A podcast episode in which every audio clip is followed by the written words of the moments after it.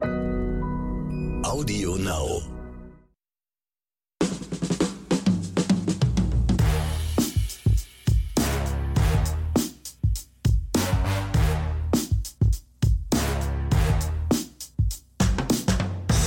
Herzlich willkommen zu einer neuen Episode von Oscars und Himbeeren. Hier sind wieder Ronny Rüsch, das ist meine Wenigkeit und mein sehr, kommt von mir geschätzter, habe ich lange nicht mehr gesagt, geschätzter Kollege, kompetent bis zum Getno, Axel Max. Hallo.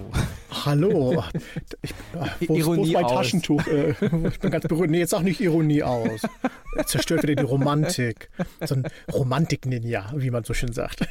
Nein, wir hatten ja eben schon davor Gespräche und da haben wir uns ein bisschen unterhalten über äh, Kompetenz und Inkompetenz und so. Richtig. Und, und wir sind ähm, uns einig, wie die Rollen verteilt wir, wir sind. Wir nehmen uns genau. Und äh, ja, wir wissen, Ronny äh, ist auf jeden Fall äh, nicht so kompetent, wie er oft denkt. Hm. Hat aber noch den Bogen mal. gekriegt. Ja, Bescheidenheit. Ja. Leute, ihr wisst Stimmt, ja, stimmt. Aber ist aber mal ehrlich, ich meine, wir geben uns doch schon Mühe. Also ich weiß, es gibt manchmal immer böse E-Mails, aber die gibt es natürlich zu jedem Thema. Ja, doch. Du kannst, du kannst irgendeine Sache ganz toll finden, du kriegst böse E-Mails, du kannst irgendeine Sache ganz schlimm finden, du kriegst böse E-Mails. Ich denke, wir machen immer ziemlich deutlich klar, dass es unsere persönliche Meinung ist. Wir so maßen uns nicht an, äh, unsere Meinung über den kompletten deutschsprachigen Raum zu legen, wie andere Leute.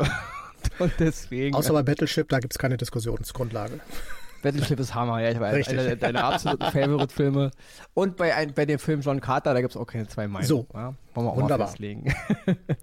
ja, ähm, ich muss ehrlich sagen, wir hatten es letzte Woche schon, aber die Obi-Wan Kenobi-Serie ist ja jetzt finalisiert worden. Also die letzte Folge ging jetzt über, über, über den Äther und ähm, ja, ganz kurz noch, Leute, also mir sitzt der Schock echt noch in den Knochen.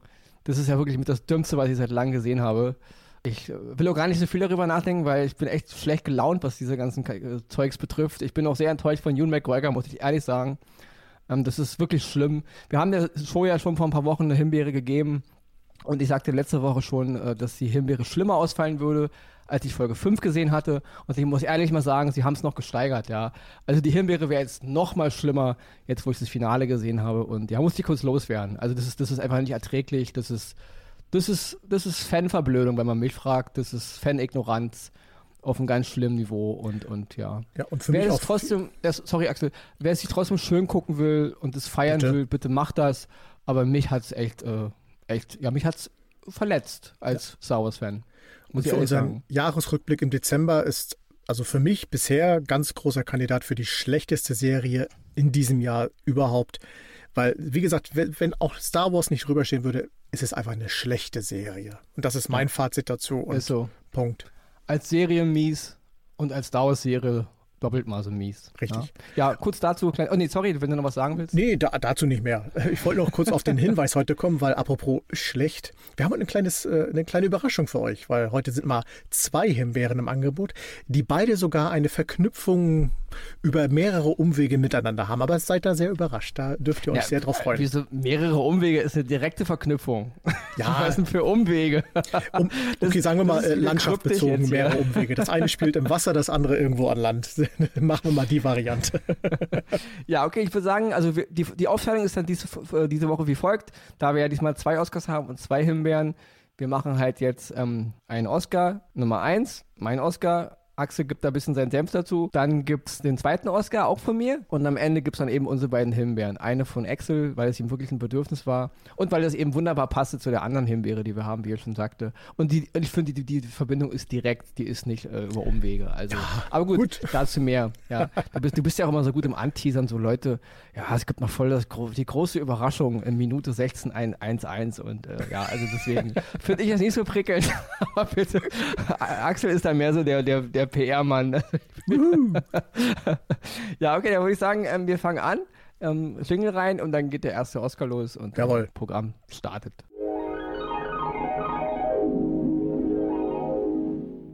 Mein Oscar Nummer 1 diese Woche ist ein Oscar, der mir wirklich sehr viel Spaß beim Gucken gemacht hat. Ich war ein bisschen skeptisch vorher, ähm, aber es ist wieder mal eine dieser, ja, dieser, wo ich sagen muss, Leute, wenn ihr schon an alte Franchise geht, dann bitte so und nicht, wie wir eingangs schon hatten, Obi-Wan Kenobi, das ging ja mal gar nicht, ja. Bis jetzt war unsere absolute Messlatte immer noch, was alte 80er Franchise Wiederbeleben betrifft, äh, Cobra Kai immer noch, ja. Das ist wirklich ein fulminantes Ding immer noch, also das muss man einfach lieben. Und jetzt eben der nächste Anwärter auf den Thron ist der Film Ghostbusters Afterlife. Ähm, Im Original Ghostbusters Afterlife, bei uns Ghostbusters Legacy. Ja.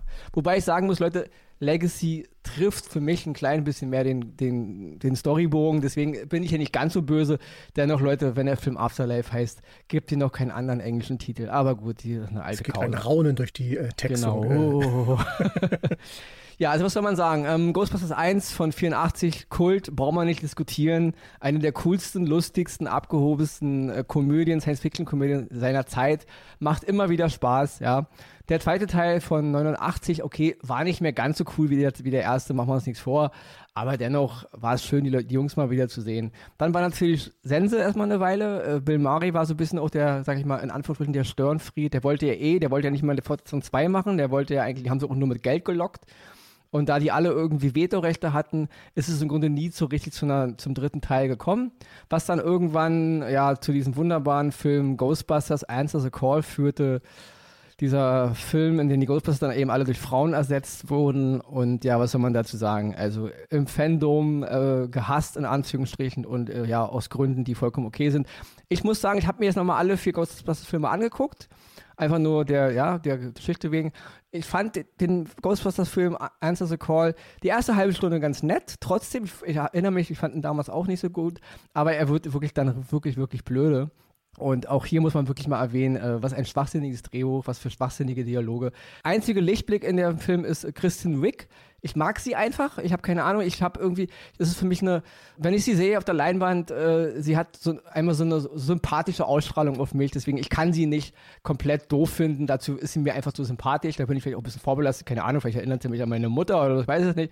Oder an meine große Schwester, weil wir sind ja fast im selben Alter. Aber das ist irgendwie, ich mag sie einfach und deswegen, ich kann sie nicht ablehnen, nicht mal in einem schlechten Film. Ähm, absolute Worst Case in dem Film ist Chris Hemsworth in Answer the Call. Finde ich einen total Reinfall. Und das ist auch schon ein kleiner Sidekick auf unsere Himbeeren nachher. Ja? die, die halt Damit habe ich jetzt nicht gerechnet. ja, aber wir kommen jetzt zu Ghostbusters Afterlife. Ich mache es jetzt wirklich äh, kurz, weil wir haben ein bisschen Zeitdruck. Regie Jason Whiteman, muss man wissen, ist der Sohn von Ivan Whiteman, von dem Regisseur von den beiden Original ähm, Ghostbusters-Film. Leider verstorben Anfang dieses Jahres, äh, ich glaube im Februar 22, Ivan Whiteman. Und Jason Whiteman hat wirklich, er macht's richtig, ja.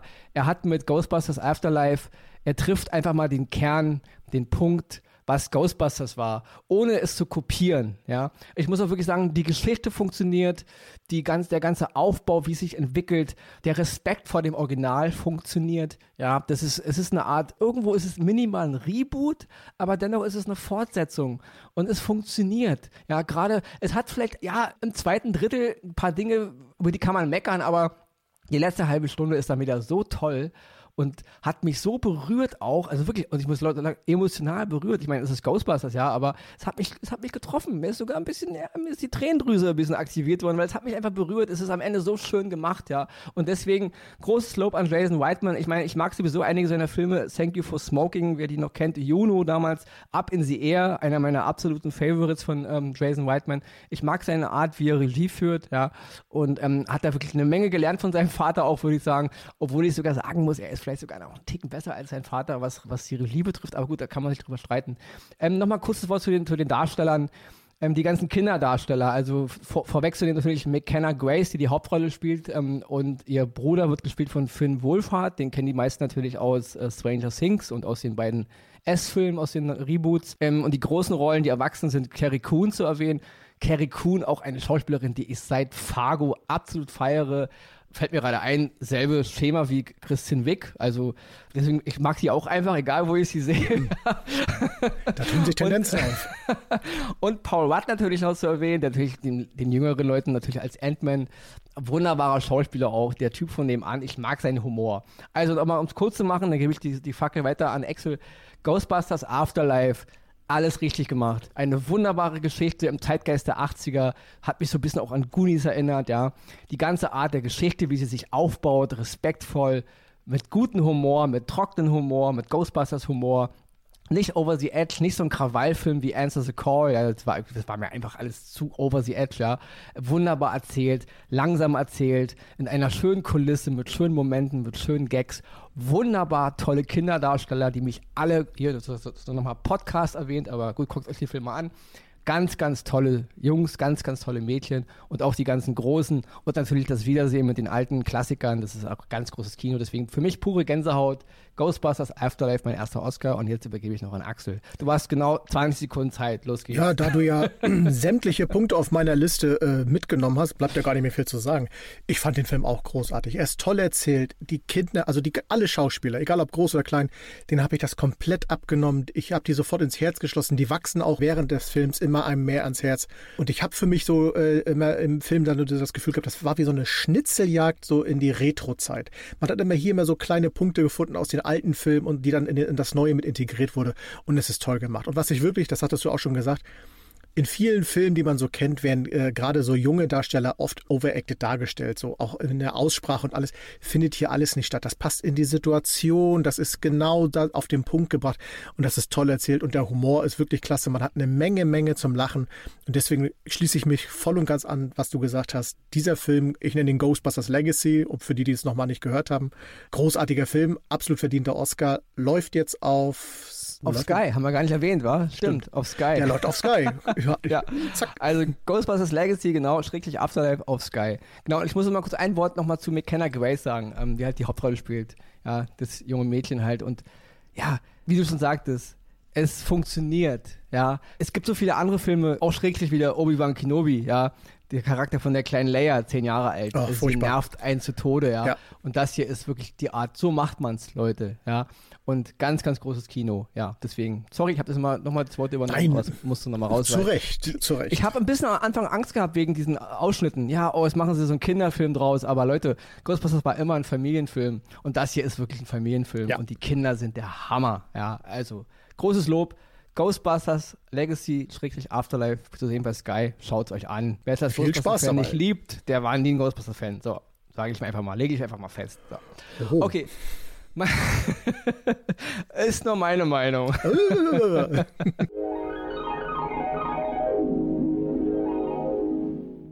So, mein zweiter Oscar diese Woche ist natürlich wieder etwas, jetzt nachdem wir ein bisschen Familienunterhaltung hatten, kommt es wieder mal was ganz, ganz Ernstes. Und zwar ist mein zweiter Oscar eine Dokumentation, die ist jetzt bei Netflix im Programm aufgenommen worden. Und zwar geht es um Gladbeck, damals diese Geiselnahme im August 1988. Die Doku heißt Gladbeck, das Geiseldrama und ähm, von Volker Heise. Und ja, das, ich denke mal, die Causa ist bekannt. Also wer von Gladbeck noch nie was gehört hat, der googelt es einfach mal. Aber ich denke mal, die meisten unserer Hörer und Hörerinnen, die wissen, was in Gladbeck passiert ist, 88. Da ist halt eine, ja, eine Bank überfallen worden und die beiden Bankräuber haben dann zwei Geiseln genommen innerhalb der Bank. Und dann ist daraus eine, ja, eine dreitägige Wahnsinns- Presse, Polizeijagd quer durch Deutschland geworden, am Stück auch nach, nach Holland rein. Und dann wurde noch ein Bus, als äh, ein ganzer Bus äh, als die Geiseln genommen mit 20, 30 Geiseln. Und ähm, sind auch, ja, ähm, zwei Geiseln sind auch getötet worden und ein Polizeibeamter ist beim Verkehrsunfall gestorben. Also ein ganz dunkler Schandfleck in der deutschen Geschichte, ähm, aber auch in der deutschen, muss man, das ist eigentlich der Hauptpunkt, würde ich sagen, in der deutschen Geschichte der Polizeiarbeit und in der, vor allen Dingen in der deutschen Geschichte des deutschen Journalismus. Ja, also was da gemacht wurde, ähm, die ganze Art, wie die Medien sich auf diesen Fall gestürzt haben. Ich meine, die Geiselnehmer wurden ähm, ja live interviewt im Grunde und während der Straftat eigentlich, während der Eingeisel Silke Bischof, die dann auch im, ähm, gestorben ist am Ende der Geiselnahme, die, die, Waffe an den Kopf gehalten wird, die Waffe in ihr, in ihr Gesicht gedrückt wird, sitzen die Journalisten da rum und drücken ihr ein Mikrofon ins Gesicht und äh, wer bist du und wie alt bist du und erzähl doch mal, wie du dich fühlst. Also ein ganz dunkles Kapitel und die Doku ist in der Hinsicht wirklich gut, weil sie komplett auf jegliche Wertung verzichtet. Also wir sehen anderthalb Stunden das reine Bildmaterial. Man könnte ein bisschen vorwerfen, die Musik ist da manchmal schon ein bisschen manipulativ, aber gut, das ist wirklich ein ganz kleiner Kritikpunkt nur. Ansonsten hat man eineinhalb Stunden eine chronologische Auflistung der Originaltöne, der Originalbildmaterialien. Es gibt keine Interviews von heute mit Rückblicken oder so. Es ist, man ist im Grunde live nochmal dabei, wie es im Grunde damals gemacht wird. Man wird im Grunde zum selben Voyeur gemacht, wie damals Deutschland, als sie alle an den Fernsehen gehangen haben und mich hat die Doku sehr bewegt und ähm, obwohl ich den Fall natürlich schon kannte, aber es ist ein, immer wieder ein Thema, gerade in der heutigen Zeit. Wir sehen es gerade jetzt auch gerade, was jetzt gerade dieses ganze Social Media betrifft und auch jetzt gerade im Zeitalter des Ukraine-Krieges, wie da auch wieder berichtet wird. Ich denke, ähm, na klar wurde damals daraus gelernt, aber wir kommen langsam in eine Zeit, in der der Voyeurismus, gerade im Journalismus auch, wieder neue Züge annimmt. Und da fragt man sich, naja, vielleicht hat die Generation von damals was daraus gelernt, aber die neue dann vielleicht doch nicht so viel. Und deswegen ist es immer wieder ein ganz großes Thema, sich mit dieser Sache zu befassen, weil das eigentliche Drama an der ganzen Sache war gar nicht mal so sehr die Geiselnahme, sondern eher, wie die Polizei damit umgegangen ist und wie eben die deutschen Medien damit umgegangen sind. Und wenn man mich fragt, hat die Polizeiarbeit die unfähige Polizeiarbeit und eben auch die Medien im Grunde direkt zu den drei Toten beigetragen. Ja. Hätte man kompetentere Entscheidungen getroffen auf der Ebene der Polizei und hätten die Medien sich komplett zurückgehalten und hätten daraus kein Rambazamba gemacht, dann denke ich, wäre bei dieser ganzen Aktion nicht ein Mensch gestorben. Und deswegen haben sich die Journalisten von damals, die da beteiligt waren und auch die Polizeibehörden, die der Entscheidung gefällt oder nicht gefällt haben, aus meiner Sicht eine direkte Verantwortung für die drei Toten. Ja. Und deswegen guckt euch die Doku mal an. Gladbeck, das Geiselnahme, ein wirklich unangenehmes Zeitdokument. Und ja, zu sehen bei Netflix, das ist mein zweiter Oscar für diese Woche. Puh, wieder harter Tobak von Ronny, mein lieber Mann. Aber wie du schon sagtest, es ist halt ein dunkler Fleck in der Geschichte unseres Landes. Ja, muss man auch drüber sprechen. Drüber sprechen müssen wir aber auch über das, was jetzt kommt. Über die Himbeere, die ich heute hier im Angebot habe. Interceptor, ein Film, der auf Netflix läuft und der sich aus meiner Sicht völlig überraschend ziemlich lange äh, in den Top Ten bei Netflix hält. Weil der Film, und das nehme ich direkt ohne Scham vorweg, ist völlige Grütze. Also ich habe schon lange nicht mehr so einen schlechten gemachten Actionfilm gesehen. Es ist ein US-amerikanischer, australischer Actionfilm vom Regisseur Matthew Riley.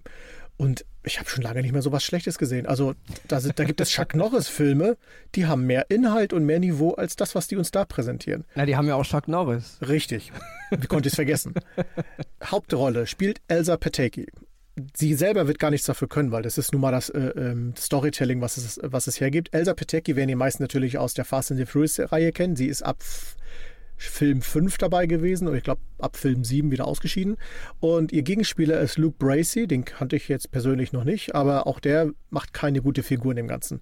Ich erzähle es mal kurz. Es geht um so einen klassischen Konflikt. Äh, äh, ein Ostland und ein Westland haben sich in der Wolle. Ich werde es heute nicht so detailliert beschreiben, aufgrund der aktuellen Zeit.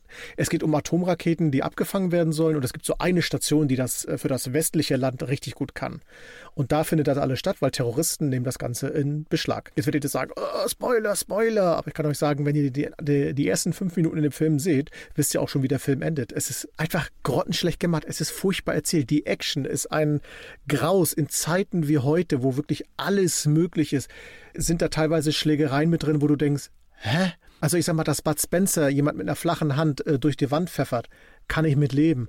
Aber wenn ich in solchen Filmen sehe, wie Menschen mit dem Schädel an Eisenstangen ge äh, geballert werden und dann trotzdem noch aufstehen und noch die Welt retten können, lache ich mich kaputt, wie äh, Menschen mit einem gebrochenen Arm sich meterlang an Stangen über Meter weghangeln können, über den Meeresabgrund, um, um innerhalb von drei Minuten an ein Ziel zu kommen, um was zu verhindern, lache ich mich kaputt. Also wirklich, sowas Schlechtes habe ich noch nicht gesehen. Und der Oberkracher kommt dann noch oben drauf. Die ganze Geschichte soll noch auf einer Grundlage von sexueller Belästigung am Arbeitsplatz erzählt werden. Warum, weshalb, wieso, das müsst ihr euch dann im Film angucken. Aber das ist so schlecht erzählt. Also wirklich, es ist wieder so ein klassischer Film, wo eine starke Frau präsentiert werden wollen. Aber ihr präsentiert keine starke Frau, sondern ihr macht den Charakter in dem Film lächerlich und einfach nur kaputt. Das glaubt euch kein Mensch, was da erzählt wird. Das ist einfach nur ein fürchterlicher Film und wir hatten ja vorhin gesagt, kleiner Schwenk auf die nächste Himbeere. Elsa Pateki ist die Ehefrau von Chris Hemsworth. Der spielt auch in dem Film eine klitzekleine Nebenrolle. Für mich sogar die beste Rolle, weil das die einzige Rolle war, die unterhaltsam ist für die zwölf Sekunden, die er zu sehen ist. Ansonsten ist dieser ganze Film einfach nur Bullshit und ich frage mich wirklich, warum der so lange sich bei Netflix hält, weil das kann man nicht gut finden bei aller Liebe. Trotzdem Interceptor auf Netflix. Von mir eine Himbeere. Wenn ihr wollt, schaut es euch an. Wenn nicht, habt ihr Zeit gespart. Und jetzt kommen wir zum Überschwang zu Ronnys Himbeere, weil einer von beiden Elsa Pateki oder Chris Hemsworth spielt dort eine entscheidende Rolle. Genau, weil wir, vergeben nämlich diese Woche eine Doppelhimbeere an das Ehepaar Pateki und Hemsworth, weil nämlich Chris Hemsworth, sein neuer Film, der Spinnkopf im Original Spiderhead, auch jetzt bei Netflix drin, auch in den Top 10, auch geklickt und geguckt wie verrückt. Und auch dieser Film ist aus meiner Sicht eine absolute Gurke. Ja? Ich muss mal, es ist ein ähm, Action-Mystery-Science-Fiction-Thriller.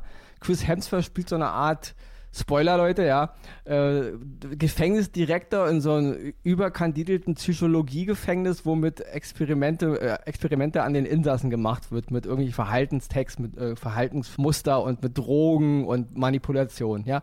Grundsätzlich keine schlechte Idee, basiert irgendwie auf so einem kleinen Kurzartikel, Kurzgeschichte und Leute, aber erstmal, die Aussage des Films ist so komplett hohl. Die Entwicklung der Charaktere bis zum Showdown ist komplett hohl. Der Film weiß eine ganze Weile gar nicht, was will er jetzt eigentlich sein. Actionfilm, Science-Fiction-Film, Thriller, Komödie. Am Ende driftet er in eine wirklich dumme, auch das wieder äh, fast Terence Hills, Bud Spencer-mäßige Komödienwelt ab, die so dumm ist. Auch die Performance von Chris Hemsworth ist für mich Leute, also tut mir leid, ich liebe ihn als Tor, wirklich. Und ich habe ihn wunderbar toll gefunden als George Kirk in dem ganz kurzen, äh, in dem, äh, in dem allerersten Star Trek-Film von J.J. Abrams, wo er vor der Schrift ist so für mich, die acht Minuten vor der Schrift sind für mich Star Trek pur. Der Film danach kann man drüber streiten, aber ähm, Chris Hemsworth als George Kirk war der Hammer. Das sind aber auch dann auch schon die beiden tollen Performances von ihm. Ansonsten sind alle seine Filme, wo er mitspielt, es ist okay, aber es ist nicht der Hammer. Und er ist auch kein besonders guter Schauspieler, meiner Meinung nach. Und das macht sich leider hier auch wieder bemerkbar. Eine komplett Rolle, die überhaupt nicht zu ihm passt. Am Ende will er dann auch irgendwie komisch sein und satirisch. Auch das funktioniert überhaupt nicht. Das Traurige an dem Film ist, dass die Regie von Joseph Kosinski ist, der damals 2010 mit dem aller, äh, mit dem zweiten Tron-Film, Tron Legacy, den ich übrigens mega geil finde, also optisch und akustisch einer der coolsten Filme, die ich je gesehen habe. Ich bin ein großer Tron-Fan, deswegen habe ich den Film geliebt. Die meisten haben ihn nicht so toll gefunden. Ich fand ihn mega. Danach dann Oblivion mit Tom Cruise, da haben sie sich kennengelernt, vermute ich mal. Weil auch jetzt aktuell in den Kinos Top Gun Maverick ist auch von Joseph Kosinski. Ja? Er hat im selben Jahr den Film äh, Maverick gedreht, der jetzt gerade im Kino läuft und der ist ja wirklich bombast und der räumt auch Kritiken super ab. Also ein mega geiler Film. Und im selben Jahr hat er eben auch der Spinnkopf gedreht. Da keine Ahnung, ob sein kreativer Input alle war, ich weiß es nicht. Auf jeden Fall der Spinnkopf funktioniert auf, auf keiner Ebene. Ja? In der Hauptrolle neben Chris Hemsworth auch noch Miles Teller. Miles Teller seit Only the Brave, den ich übrigens für den besten Kosinski-Film halte. Also auch da waren die Kritiken mies. Only the Brave geht um so ähm, Feuerwehrmänner, die halt Waldbrände bekämpfen. Ähm, ein wunderbar krasser, geiler Film. Ja, auch hier Miles Teller die Hauptrolle. Miles Teller spielt ja auch in Top Gun mit, in Maverick. Und Miles Teller spielt auch hier die Hauptrolle neben Chris Hemsworth. Ja, Leute, absolute Gurke. Wirklich vertraut mir, wenn ihr den Film nicht sehen wolltet, guckt ihn euch sowieso nicht an und wenn ihr dachtet, oh, ich spiele mal mit den Gedanken, klemmt ihn euch. Wirklich. Er ist nicht ganz so hundemies wie Obi-Wan Kenobi, das muss ich dazugeben, aber was ist schon mieser als Obi-Wan Kenobi? Aber ähm, es ist ein absolut überflüssiger Film. Keine sinnvolle Geschichte, keine sinnvollen Dialoge, keine sinnvolle Aussage und ein Ende, was so hanebüchen dumm ist, was sogar rückwirkend selbst den minimalen Anspruch an sage ich mal, an ähm, Ernsthaftigkeit und an Thema auch noch rückwirkend kaputt macht. Und deswegen überflüssiger Film. Der Spinnkopf war und auch wieder mal ein Beispiel dafür, was gerade auch bei Netflix los ist. Ich meine, euch laufen die Abon Abonnenten davon. Ja, Leute, ihr scheint ja mittlerweile jeden Rotz da. Absolut. Jeder Honk kann bei euch anscheinend gerade Filme und Serien produzieren. Also es ist ein Albtraum, was da in Massen mittlerweile losgetreten wird. Ja, und ich, ich bin jetzt auch immer raus aus der Nummer. Ich lasse Axel noch ein bisschen was sagen. Vielleicht will auch noch was zu Netflix loswerden. Ja. Und Leute, die Verena ist im Urlaub, deswegen müssen wir unseren äh, Einsprecher heute alleine machen. Aber das machen wir halt hier wieder in einer Live-Performance. Ja? Oh, das wird schön. Aber wie du schon über Netflix sagtest, äh, wenn wir in den letzten Wochen, Monaten was bei Netflix präsentiert haben, war selten wirklich noch was Gutes. Mal Hustle ausgenommen, das war ein wirklich guter Film, aber ansonsten läuft da mittlerweile so viel und ihr, wenn ich immer diese Listen sehe, die ja gefühlt wöchentlich um die Ecke kommen, was neu auf Netflix kommt und wenn man dann da reinkommt, wie viel wirklich Unsinn einfach nur noch dabei ist, das macht auch keinen Spaß mehr und da müsst ihr euch nicht wundern, wenn keiner mehr Netflix oder was ist keiner mehr, aber wenn euch die äh, User weglaufen, weil auch ganz ehrlich Stranger Things alleine oder Haus des Geldes, wo wie ich jetzt gelesen habe, Haus des Geldes Korea, Korea das wird ja auch schon wieder ausgeweitet und sonstiges. Ganz toll, ja, ja. Äh, Leute, da müsst ihr euch nicht wundern. Ich hoffe nur, dass ihr zumindest in der Lage seid, so Sachen wie Stranger Things oder auch Cobra Kai nicht kaputt zu machen und das zumindest in ihren Universen so zu lassen, wie sie sind, weil sonst sehe ich für den Streaming-Sender wirklich sehr, sehr schwarz. Weil das, was da mittlerweile aufläuft, ist, boah, füllt unsere Sendung. Wenn, ihr, wenn das euer Ziel ist, bitte gerne weiter ja, wir so. brauchen, mehr, wir brauchen mal mehr Oscars. Wir brauchen noch ein paar. Oscars. Weil wenn die weiter so machen, dann haben wir irgendwann einen Oscar und drei Himbeeren. Und äh, wie Ronny ja am Anfang der Sendung sagt, er ist ja auch sehr bescheiden, ich hin und wieder auch. Und wir würden euch auch bei Netflix hin und wieder mal gerne loben. Da haben wir nichts dagegen. Also wir sind auch Fans. Deswegen schaut doch mal selber rein. Aber gut, zu viel Ja. dazu. Ich würde sagen, wir machen jetzt kurz die Zusammenfassung Mhm. und dann sind wir für heute auch durch, nicht? Also mein erster Oscar diese Woche auf jeden Fall Ghostbusters Afterlife. Wunderbarer Film von äh, Jason Reitman, dem Sohn von Ivan Reitman. Guckt ihn euch an, zu sehen auf Sky. an. Absolute Empfehlung. Und der zweite Oscar geht an Gladbeck, das Geiseldrama. Eine Dokumentation von Volker Heise über dieses Geiseldrama aus dem August 88. Ähm, auch das zu sehen auf Netflix, wohlgemerkt. Also wir haben jetzt nicht nur negativ Netflix. Ja, guckt auch da mal rein. Oscar Nummer zwei. Und ja, die erste Himbeere geht diese Woche an dich. Und zwar an Interceptor auf Netflix. Australisch-amerikanischer Film mit Elsa Pateki. Tut mir leid, aber ist leider so. Ja, und die zweite Himbeere auch an einen Film mit Chris Hemsworth. Der Spinnkopf zu sehen bei Netflix, Action Mystery, Science Fiction Thriller, den man sich komplett schenken kann. Überflüssiger kann ein Film kaum sein. Ja, da würde ich sagen, ich bin für heute durch. Ich lasse jetzt noch das Schlusswort äh, runtertingeln und dann hören wir uns nächste Woche wieder. Natürlich noch von uns einen lieben Gruß an das Ehepaar Petecki, Hemsworth, weil was ich, wir privat von euch wissen, seid ihr sehr engagiert, habt ein tolles, skandalfreies Leben. Bitte weiter so. Ihr seid mit Sicherheit sehr nette, attraktive Menschen. Was die Filme angeht, da habt ihr noch ein bisschen Nachholbedarf, aber das ist eine andere Geschichte. Bleibt uns noch zu sagen, genießt den Sommer, die Sonne da draußen, cremt euch schön ein. Ihr wisst, bei mir gibt es immer die Gesundheitstipps, die man heutzutage braucht. Passt natürlich auf, die Sommerwelle, ihr wisst Bescheid, ne? Aber egal, bleibt uns treu, bleibt gesund, schaut weiter schön Fernsehen, wir tun's auch und wir hören uns nächste Woche wieder. Bis dahin. Tschüss. Ich wollte noch kurz einwerfen, Oh. ich bin auch ein attraktiver Mensch. Das. Ronny, Ist ja schön, also dass du sagst, die sind nette Menschen, aber ich bin auch ein attraktiver Mensch. jeder, der unser Impressum liest, weiß doch, dass du ein attraktiver Mensch bist. Ciao.